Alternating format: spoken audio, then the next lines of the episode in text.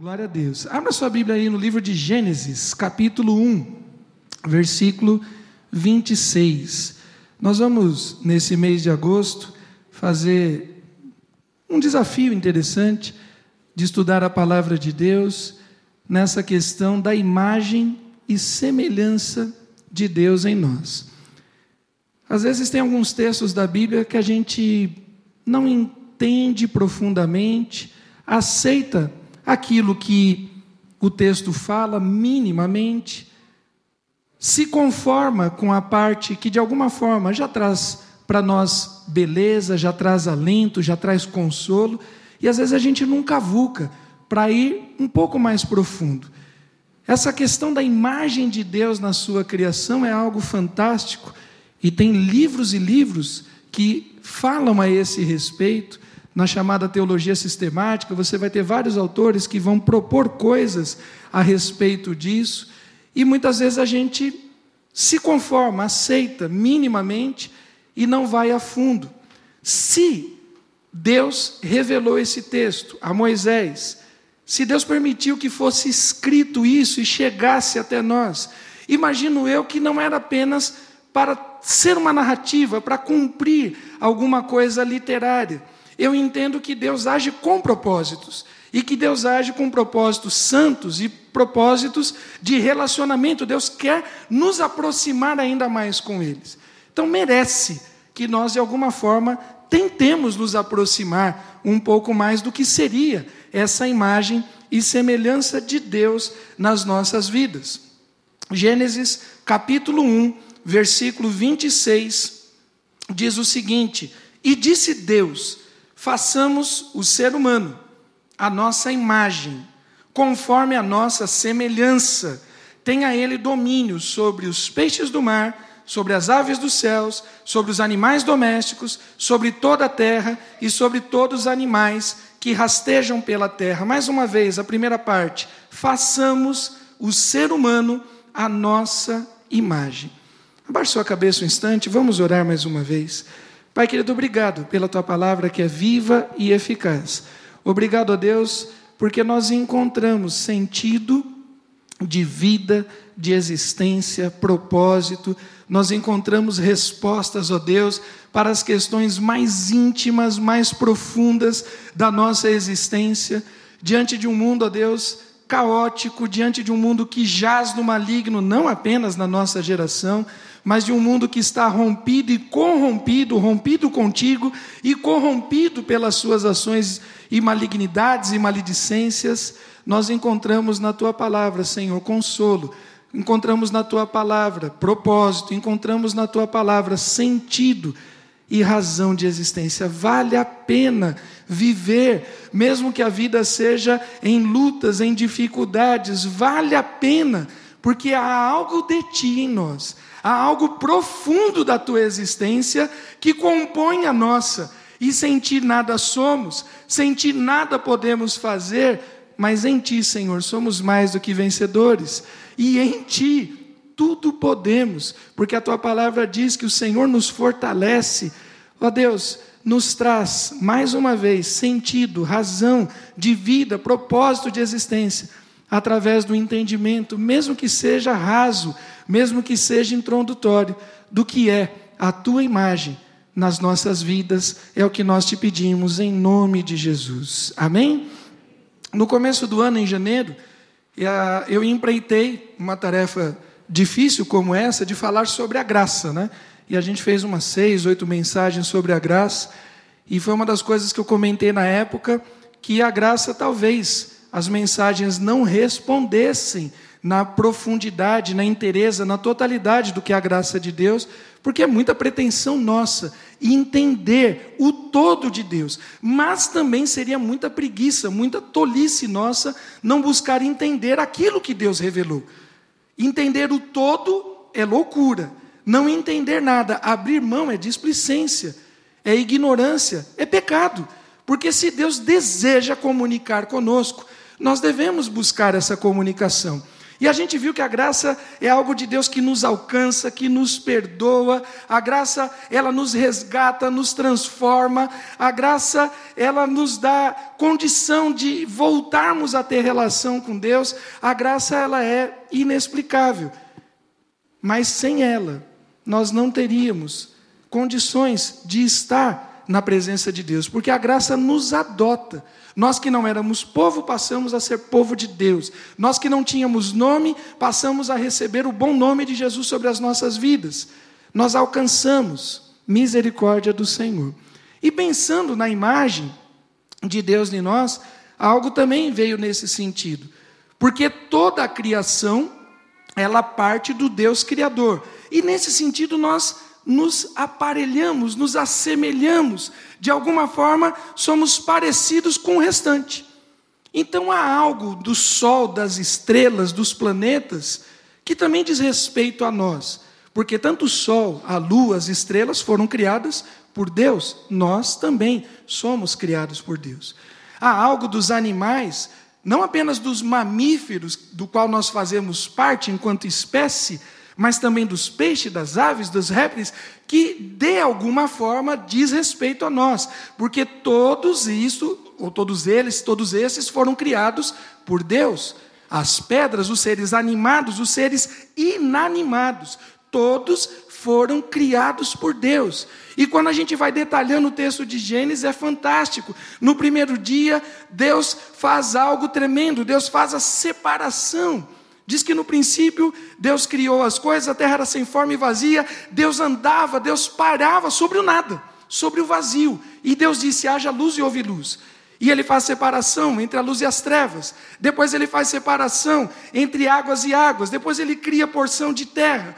Depois ele cria os astros para governar o dia, para governar a noite. Depois ele cria as sementes, ele cria a condição de sobrevivência, ele cria os seres aquáticos, ele cria os seres aéreos, se assim posso dizer, as aves. Ele cria os seres terrestres. E aí ele para para criar o ser humano. Querido, isso é algo fantástico. Porque há uma beleza em cada um desses seres. Eu não sei se você gosta de admirar as coisas. Jesus, em dado momento, chama a atenção da sua geração. Mateus capítulo 6: observem os lírios dos campos, observem as aves dos céus. Veja, se Deus cuida dos pardais, se Deus cuida dos passarinhos, das pombas, o que dirá de vocês? Há um padrão, há um padrão. As aves os lírios do campo são lindos, são maravilhosos, mas vocês, homens de pouca fé, valem mais. Jesus coloca um padrão diferente. E há uma beleza fantástica. Tivemos oportunidade, eu e a minha esposa, de fazer uma caminhada, uma trilha, numa, na região ali do chamado Dedo de Deus, na região ali serrana, no Rio de Janeiro, e foi algo fantástico poder observar aquela cena, poder tirar fotos, guardar na memória, guardar no coração, e a gente vendo ali em tudo aquilo a beleza de Deus. Quem tem a oportunidade de ver o voo de uma águia, de um falcão, há algo lindo, esplendoroso nas aves, há algo misterioso nos peixes. O ser humano, até hoje, com toda a sua tecnologia, ainda há locais no fundo do oceano que a gente não conseguiu alcançar. O ser humano está chegando a Marte, mas ainda há locais no oceano que a gente não conseguiu alcançar. O que dizer da beleza dos cavalos? Para quem pôde acompanhar alguma coisa dos Jogos Olímpicos e ver aqueles cavalos lindos, maravilhosos, é uma coisa fantástica. Tem cavalos que valem 40 milhões de reais. A gente anda com tanta anta e não vale nada. Mas tem uns cavalos que valem uma fortuna. E eu e você, querido, quanto nós valemos? O que dizer da força e imponência dos felinos, o leopardo, a pantera, os leões? Mas nenhum deles tem a imagem de Deus. Nem o sol. O sol, com todo o seu esplendor, você e eu não podemos parar segundos olhando de maneira direta para o sol, porque o brilho, a força, os raios solares poderiam queimar a nossa retina e nos tornar cegos, mas há um brilho de Deus na sua criação, um brilho de Deus no homem, um brilho de Deus na mulher, que foi feita a imagem e semelhança de Deus. Há um brilho excelente que precisa ser visto, que precisa ser admirado. Tudo isso tem a ver com a imagem de Deus em nós e merece que nós nos atentemos. Muitos, de alguma forma, intentaram dizer coisas a respeito da imagem de Deus. Os pagãos, criando seus deuses, com formatos humanos, com formatos animais, com parte do corpo humano, com parte do corpo de animais, tentando de alguma forma refletir o que seria um Deus criador. Quando a gente avança para os gregos, nós temos na chegada de Apolo, o Deus que desce, o Deus que é lançado em terra, e eles procurando a imagem de Deus, no nosso próprio continente, os incas, os astecas, adoradores do sol, para uns o sol era o Deus supremo, para outros o sol era um Deus secundário, mas mesmo assim procurando em formatos, em coisas outras, a imagem de Deus, quando a imagem de Deus está na minha vida e na sua. E nós precisamos, queridos, nós precisamos entender que a imagem de Deus confere características a imagem de Deus confere algo de Deus nas nossas vidas. Presta bem atenção no que eu vou dizer, para você não dizer que isso é uma heresia. Nós não somos divinos, nós não somos divinos, mas a divindade de Deus nas nossas vidas. Nós não somos eternos, mas há a eternidade de Deus nas nossas vidas. Nós não somos santos, mas há algo da santidade de Deus nas nossas vidas. Há amor, há compaixão, há misericórdia, há graça, há a essência de Deus, porque Deus reúne a sua trindade diferente de todos os outros dias, em que Deus faz tudo de maneira é, é, unista, sozinho. Ele declara: faça isso, faça aquilo, mas quando é para criar eu e você, a trindade inteira está envolvida façamos. É o Deus Pai, é o Deus Filho, é o Deus Espírito Santo. E o texto bíblico diz, em, em, no capítulo 2, a gente vai deixar isso para uma outra mensagem, que Deus manualmente fez o ser humano do pó da terra e soprou algo dele em nós. Há algo de Deus, querido, nas nossas vidas. Passa mais uma aí, por gentileza. O texto de Salmos, capítulo 8, versículo 4, o salmista faz uma pergunta muito interessante e que a resposta tem tudo a ver com a imagem de Deus. Salmos, de número 8, versículo 4: Que é o homem? Para que dele te lembres, e o filho do homem, para que o visites. Que é o homem? E quando nós temos visto a evolução do conhecimento, a evolução da ciência, Moisés não tinha ideia do que ele estava escrevendo. Apesar de Moisés ser um pequeno gênio da geração dele, um homem estudado na ciência egípcia, que era a maior da época, ainda hoje a ciência egípcia é considerada uma das mais avançadas de todos os tempos. Os egípcios avançaram muito na matemática, na medicina, nos estudos da, dos astros. Mas Moisés não tinha profundidade, porque Moisés não tinha algo que nós temos hoje. Além da palavra escrita, nós temos o Espírito Santo de Deus nas nossas vidas. Então Moisés escreve, lógico ele entende alguma coisa, mas hoje nós podemos, passado por Jesus, por todos os apóstolos, por todos os escritos, a gente pode ousar conhecer um pouco mais da imagem de Deus do que Moisés.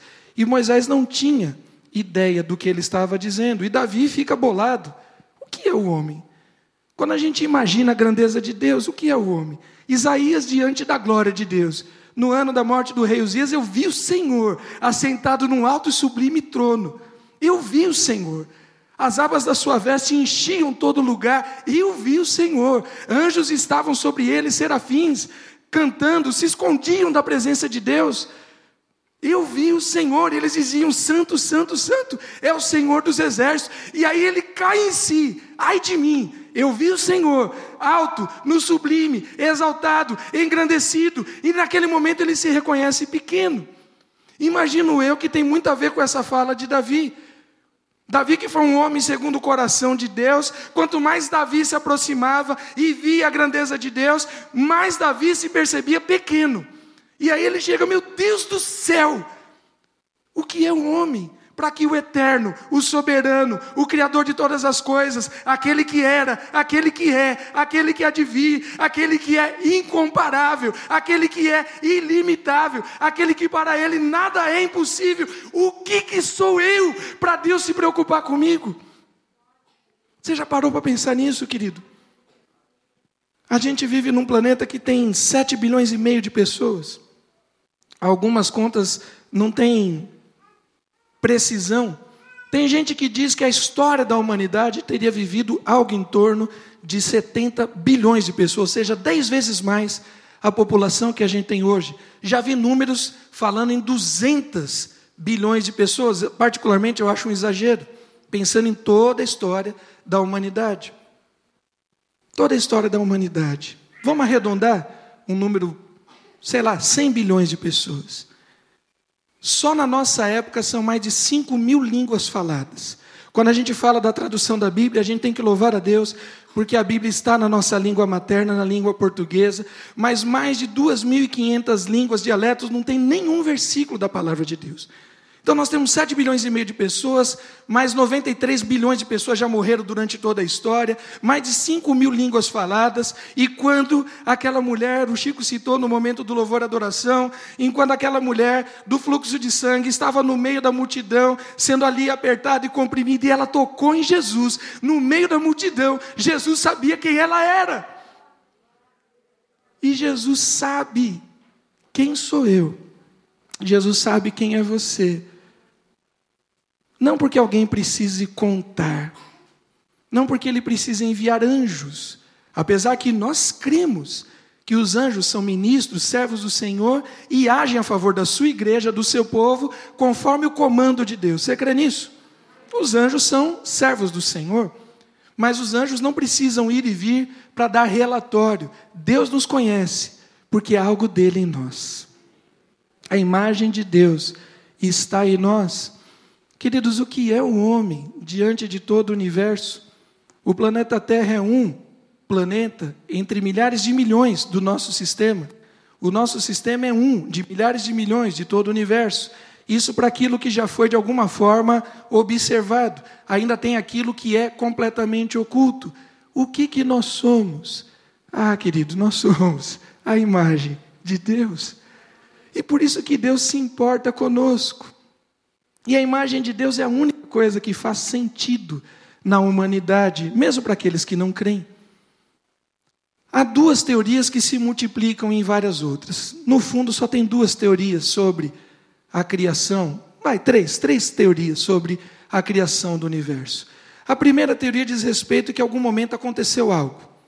Ou Big Bang, ou qualquer outra ação, e a partir daquele momento gerou-se uma série de processos em cadeias processos não lógicos, processos sem sentido, sem sentimento, sem paixão, sem amor, processos frios, gelados, e que de alguma forma se desenvolveram e chegou até nós.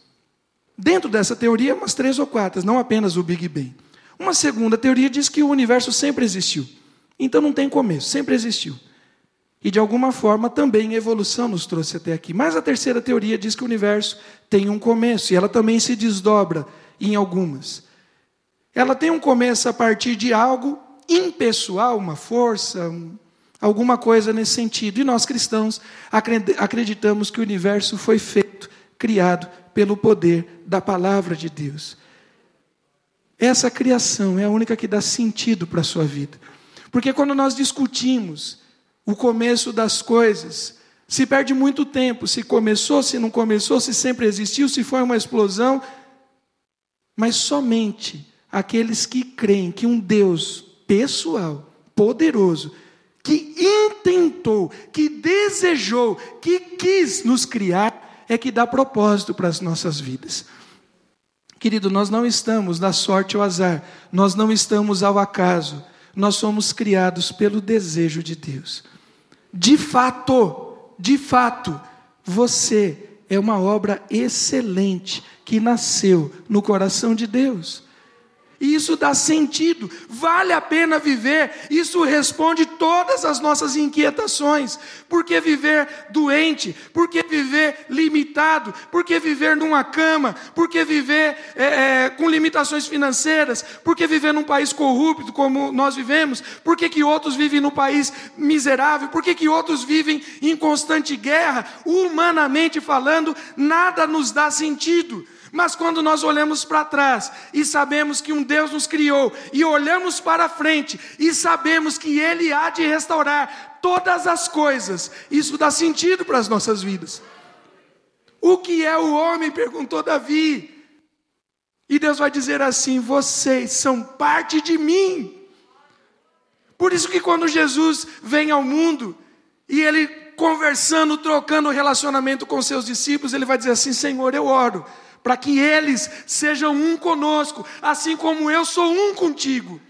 O desejo de Deus é que nós estejamos ao seu lado. Queridos, quando a gente, para usar uma ilustração, quando a gente pensa no processo de purificação de metais preciosos, como a prata, por exemplo. Hoje em dia o processo metalúrgico, industrial e etc e tal, mas lá no passado a coisa era feita manualmente e tinha que pegar ali a pedra, o minério que vinha com todas as suas sujeiras e impurezas e era colocado no fogo. E o personagem que ficava ali manipulando aquilo, ele tinha que ter muito cuidado, porque era um fogo em altíssimo nível. Essa imagem você pode, por exemplo, buscar em Isaías 6, que eu acabei de citar, porque Isaías vai dizer assim que um anjo veio, trouxe uma brasa viva que ele pegou com uma tenaz e tocou na boca de Isaías, dizendo: "Olha, o teu pecado foi perdoado e a tua iniquidade foi limpa. Imagina essa cena, aquele local de muito fogo, que você tem que manipular as coisas à distância ali com uma tenaz, com um pegador, alguma coisa. Era assim que era feito o processo de limpeza. E quando que o purificador sabia que o processo tinha terminado? Porque está meio distante, à distância. As pessoas que escrevem, que falam esse respeito, diz que naquela época, para ter certeza que toda a impureza da pedra, do minério, foi tirada e só sobrou a pedra preciosa, prata, o ouro, era quando o purificador se via completamente naquela pedra. Já não havia mais nada embaçado, não havia nada mais obscuro. De alguma forma, aquela pedra refletia a ele mesmo. Querido, nós somos o reflexo de Deus. A nossa vida vale muito a pena, toda ela. A vida da criança, a do adolescente, a do jovem, a do adulto, a do idoso, toda ela. A vida do europeu, do africano, do asiático, a vida dos americanos, norte, centrais e sul, toda ela vale, porque nós somos feitos à imagem e semelhança de Deus. Hoje nós comemoramos o Dia dos Pais. O Ministério Infantil fez um, um que é o, o culto mais importante do ano, né, pais? Vamos ser sinceros. Tem uma segunda data em maio, mas essa de agosto é o culto mais importante. E aí tivemos um momento de alegria, tivemos um momento de brincadeiras. Mas, pais, por que vale a pena amar os vossos filhos? Não é só porque é mandamento de Deus. Filhos, porque devemos obedecer e honrar os nossos pais, não é só porque é mandamento de Deus. Pais, porque você deve sustentar, cuidar, abençoar dos seus filhos. Não é porque se você não fizer isso vai ter algum problema moral, vai ter algum problema judicial. É porque pais e filhos são feitos à imagem e semelhança de Deus. E nós precisamos amar, nós precisamos cuidar, porque diferente dos outros cinco dias, quando Deus terminou de fazer o homem à sua imagem, e a sua semelhança. O texto diz assim: viu Deus tudo quanto tinha feito. E agora, nesse sexto dia, tudo, incluindo o homem, macho, e a mulher fêmea, é muito bom. Deus criou e nos criou a sua imagem e a sua semelhança. Mas se a imagem de Deus nos dá sentido e diz quem nós somos, passa mais um aí. A imagem de Deus também diz quem o outro é. Querido, Deus não tem filhos preferidos. Deus não tem filhos preferidos. Jacó teve filhos preferidos. Abraão teve filhos preferidos. Davi teve filhos preferidos. E você conhece a história, o que aconteceu com José e seus irmãos? Você conhece a história do que aconteceu com Jacó e Isaac? Você conhece a história do que aconteceu com Isaac e Ismael? Pessoas se equivocam e têm filhos preferidos. Né? De repente você vai dizer assim: olha, um filho preferido em casa só tem sentido se for eu. Talvez você pense assim, mas Deus não tem filhos preferidos. E quando nós falamos da imagem de Deus, a imagem de Deus dignifica, a imagem de Deus qualifica, a imagem de Deus enobrece a minha vida, mas também a vida do outro. Toda vida ela é importante para Deus. E nós vivemos e temos escritos terríveis no meio da história, inclusive da história da igreja com xenofobia, com racismo, com escravidão, com acepção de pessoas, com indiferença, tudo isso é pecado. Porque a imagem de Deus, tal qual está na minha vida, está na vida daquele outro, que me é diferente, mas me é igual, porque todos nós somos imagem e semelhança de Deus. Você pode dar um glória a Deus bem alto por isso? Porque há páginas terríveis na história inclusive da igreja protestante, inclusive da igreja batista, que durante muito tempo aceitou a indiferença, a intolerância, o racismo, a escravidão do outro, como se o outro não fosse igual a mim, como se o outro fosse menor. Tem várias explicações, o pecado é a principal delas, mas a ideia de propor uma imagem de Deus que nasce lá no paganismo, uma imagem de Deus a partir de algum tipo de estereótipo, criou isso. A ideia iluminista de ter na imagem de Deus o sentido, a razão. A ideia renascentista de ter na imagem de Deus a questão estética da cultura, da arte, como se a imagem de Deus pudesse ser limitada a alguma coisa.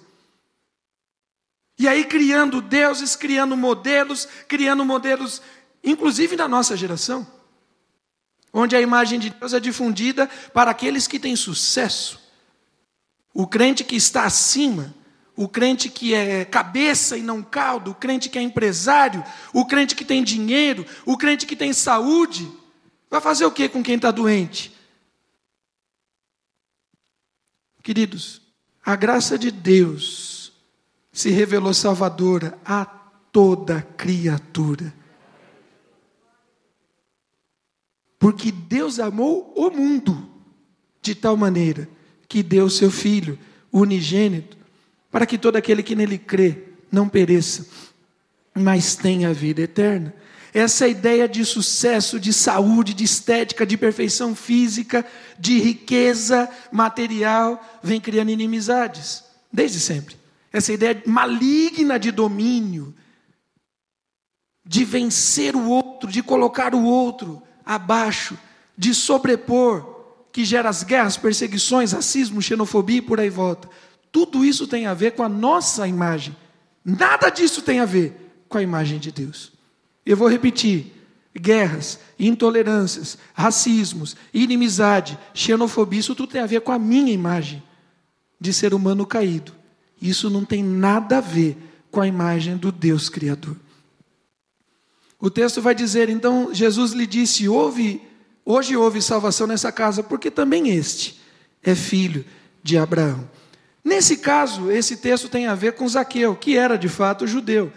Mas em outro momento Jesus foi questionado. E Jesus vai dizer assim: eu, Deus, eu posso suscitar essas pedras filhos de Abraão. E Paulo vai dizer que nem todo israelita é de fato filho de Abraão. Paulo vai dizer que aqueles que creem como Abraão são de fato o povo de Deus. Porquanto não há diferença entre judeu e grego, porque um mesmo é o Senhor de todos, rico para com todos os que invocam, porque todo aquele que invocar o nome do Senhor será salvo. Nós precisamos levar a imagem de Deus na vida do outro. E como é que nós levamos a imagem de Deus na vida do outro? É tratando o outro. Como? Imagem de Deus. Passa mais uma aí. A imagem que Michelangelo pinta, na verdade não é só essa, né? Michelangelo pinta, se eu não me engano, são oito grandes painéis no teto da igreja Sistina e em oito painéis ele retrata toda a criação. E essa parte é a parte mais conhecida da sua encenação. Ele demorou cerca de cinco anos para pintar o teto da igreja e travou exatamente nisso, na criação do homem. E apesar de ser uma obra belíssima, apesar de todo o seu valor cultural, quem sou eu para criticar Michelangelo? Fazer o quê, né? Mas Michelangelo pisou na bola numa coisa. Porque Michelangelo colocou a imagem de Adão em Deus. Dá uma olhada. Se você colocar uma barba no personagem de Adão, você vai ver o personagem de Deus. Ele retrata a imagem de Deus em Adão, mas ao mesmo tempo relata ou retrata a imagem de Adão em Deus. E nós temos feito isso historicamente. A gente quer trazer os nossos valores mundanos, os nossos valores carnais, os nossos valores racistas, os nossos valores intolerantes, os nossos valores malignos e dizer que isso tem a ver com Deus. Quando não é essa a imagem de Deus. Um Deus que atende os nossos caprichos é o Adão envelhecido. Um Deus que está à nossa disposição para nos curar. E ai de Deus se não nos curar. Como é que pode, no meio da pandemia, irmãos queridos, e muitos de nós perdemos, inclusive eu, familiares, como que pode? Mas nós oramos, como se Deus tivesse a obrigação de nos curar, de nos enriquecer, de atender os nossos desejos. Um filho que, um Deus que trata os seus filhos de maneira predileta diante dos outros que também têm a imagem dele. Eu lembro antes da pandemia, um ano e pouco atrás, talvez alguns irmãos vão lembrar disso, que estava vindo uma onda de gafanhotos. Quem lembra dessa história aí? Uma onda de gafanhotos. Estava vindo pelo oceano, vindo do lado leste, sentido oeste, e passaria pelo Brasil, num recorte ali entre Santa Catarina, Paraná, até mesmo poderia chegar em São Paulo. E é um fenômeno muito interessante, e nós olhamos sempre para a Bíblia, todas as vezes, não é errado quando acontece alguma coisa a gente olhar para a palavra de Deus, nós cremos na palavra de Deus. Errado é a gente procurar coisas que a palavra de Deus não diz. E aí, muita gente orando, pedindo a Deus misericórdia: será que é um sinal? Será que é uma praga? Tal, tal. Os gafanhotos passaram. E gente dando glória a Deus porque os gafanhotos foram parar na Argentina. Dando glória a Deus porque os gafanhotos foram parar no Uruguai. Apesar que na Argentina eles ganharam da gente agora no, no vôlei. Bom, brincadeiras à parte. A gente não ora para que uma praga saia de nós e vá para o nosso vizinho. A gente não ora para que uma coisa aconteça para um filho de Deus e traga maldição, traga dor, traga desconforto, traga. Nós não somos vingativos. Nem Deus, e a vingança é do Senhor, hein? A vingança é do Senhor, mas Deus tem agido ainda com graça e misericórdia. Michelangelo errou e nós temos errado porque nós temos nos relacionado com Deus não considerando quem Deus é, mas nós temos nos relacionado colocando a nossa imagem, a nossa pequenez, a nossa maledicência, a nossa, o nosso racismo, a nossa maldade, a nossa ganância, a nossa vaidade, a nossa promiscuidade em Deus. Queridos, a imagem de Deus não é isso. E nós precisamos resgatar a verdadeira essência. Por que, que tem muita gente com a estima baixa? Por que tem muita gente com depressão? Por que tem muita gente com síndromes? Tem vários motivos. Um deles é porque as pessoas não veem em si a imagem de Deus. E a maneira com que você trata as pessoas reflete ou não a imagem de Deus na vida dela. Como você trata aquele, aquela que não tem nada para te oferecer? Como você trata a pessoa mais simples, lá no, que tem a vaga, a função, a atividade mais simples no seu local de trabalho? Como você trata seu chefe, seu gerente, seu patrão é uma coisa, o engravatado, o diretor, mas como você trata o mais simples, na rua, o pedinte, o mendigo, aquele que vem esmolando, aquele que pede no farol. Isso não quer dizer que a gente vá atender a todos, talvez realmente há momentos que não temos. Não ter o dinheiro não quer dizer que não tenhamos respeito, nem misericórdia. Quem te dá o direito de tratar o outro da maneira com que você tem tratado? Com indiferença, com desprezo, com irracionalidade? Querido, o outro foi feito à imagem e semelhança de Deus, tal qual eu e você fomos feitos. Nós precisamos entender que a imagem de Deus não é isso. Quando nós nos relacionamos, como é que aquele que não conhece essa palavra, como é que aquele que não conhece a imagem de Deus vai se relacionar? Ele precisa se ver em mim. Nós precisamos ser espelhos. Você consegue ser espelho para que uma pessoa, ao vir até você, ela veja o reflexo dela e veja a imagem de Deus na vida dela? Nós precisamos. Se alguém diz, 1 João 4,20, se alguém diz eu amo a Deus e odeio seu irmão, é mentiroso. É mentiroso. Pois quem não ama seu irmão a qual viu, como pode amar a Deus a quem não viu? E o texto não diz isso, mas eu vou completar. E a quem não verá. Se você não ama o seu irmão, a quem você vê, você não ama a Deus a quem você não vê. E sem amor e sem santificação é impossível ver a Deus. A imagem de Deus está em toda a criação. Tem gente que ama mais os seus animais do que o ser humano.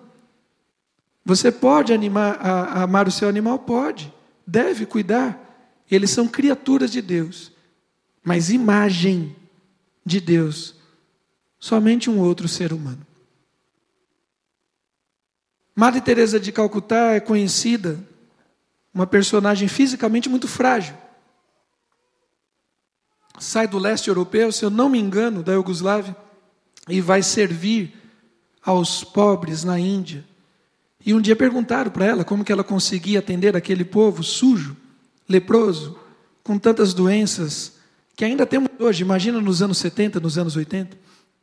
E Madre Teresa teria dito o seguinte: quando eu olho a face de um mendigo, de um doente, de um leproso, eu procuro ver nele a face de Cristo.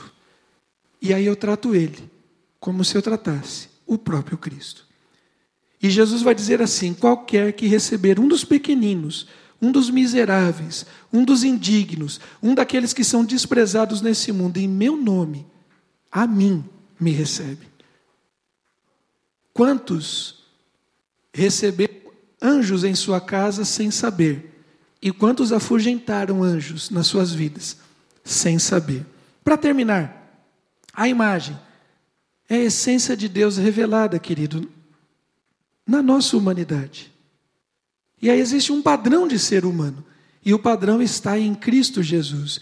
E é interessante, porque o padrão está no Cristo humano.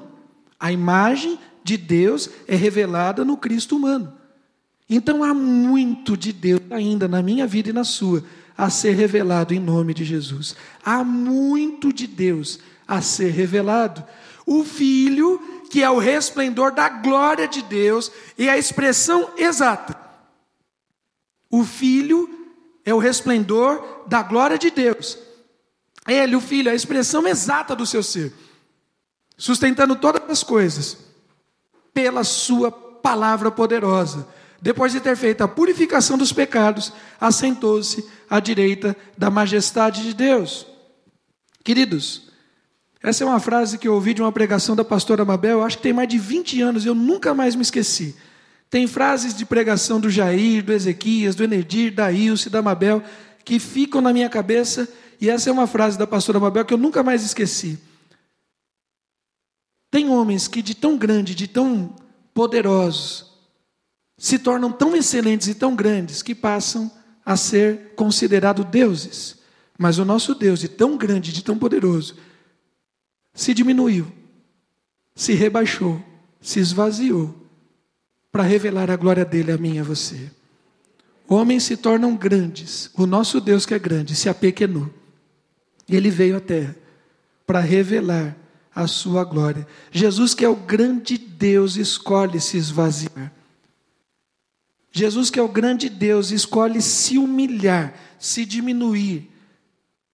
A gente costuma dizer que a grande humilhação de Cristo está na cruz. Espera lá. A primeira grande humilhação de Jesus é nascer. É nascer frágil. Se cai, morre. Se não é alimentado por Maria, morre. Se não é limpo, se não é cuidado, morre. Já é a primeira humilhação. O Criador se transformar em criatura. Aquele que é o autor da vida, ele se tornar frágil. Já é a primeira humilhação. Aquele que é eterno, que é ilimitado, está restrito no tempo e no espaço. Já é a primeira grande humilhação. É certo que na cruz ele foi humilhado, ele foi exposto aos homens e também no mundo espiritual. Mas a vida inteira de Jesus é humilhação. Andar, andar perto de gente como eu, perto de gente como você, já é uma baita humilhação. Para aquele que estava na eternidade, para aquele que tinha todo o serviço real, o Criador se transforma em criatura para revelar a essência da imagem de Deus. E Jesus escolhe nascer no lugar mais simples. Jesus escolhe andar com as pessoas mais simples e com as rejeitadas, aqueles que a sociedade não queria. O Deus grandioso, o Deus poderoso, o Criador dos céus e da terra, ele anda no barro, ele pisa no barro. O texto de 2 Coríntios 5, 21 diz o seguinte: aquele que não conheceu o pecado, Deus o fez pecado por nós ele não conheceu, mas Deus o fez pecado por nós, para que nele fôssemos feitos justiça de Deus.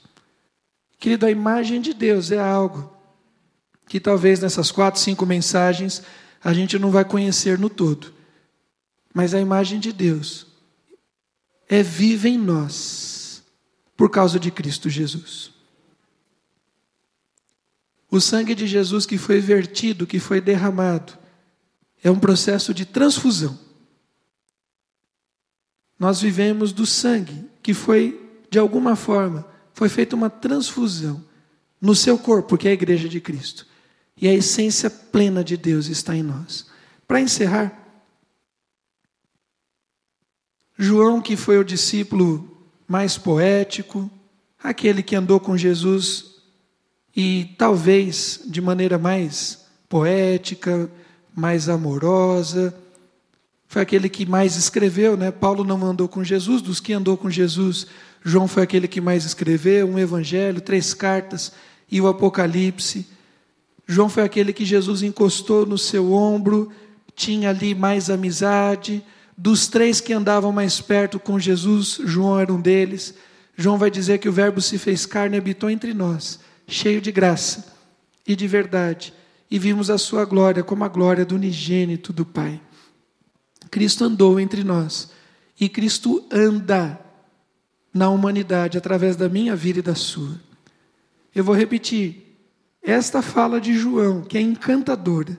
O Verbo se fez carne, habitou entre nós, cheio de graça, cheio de verdade. Vimos a sua glória, vimos algo de Deus nele. Jesus fez a transfusão do seu sangue para o seu corpo, para a sua igreja. A sociedade precisa dizer isso agora da, do povo de Deus. Vimos a glória de Deus na vida de João, de Pedro, de Maria, de Públio, de Isaac. De...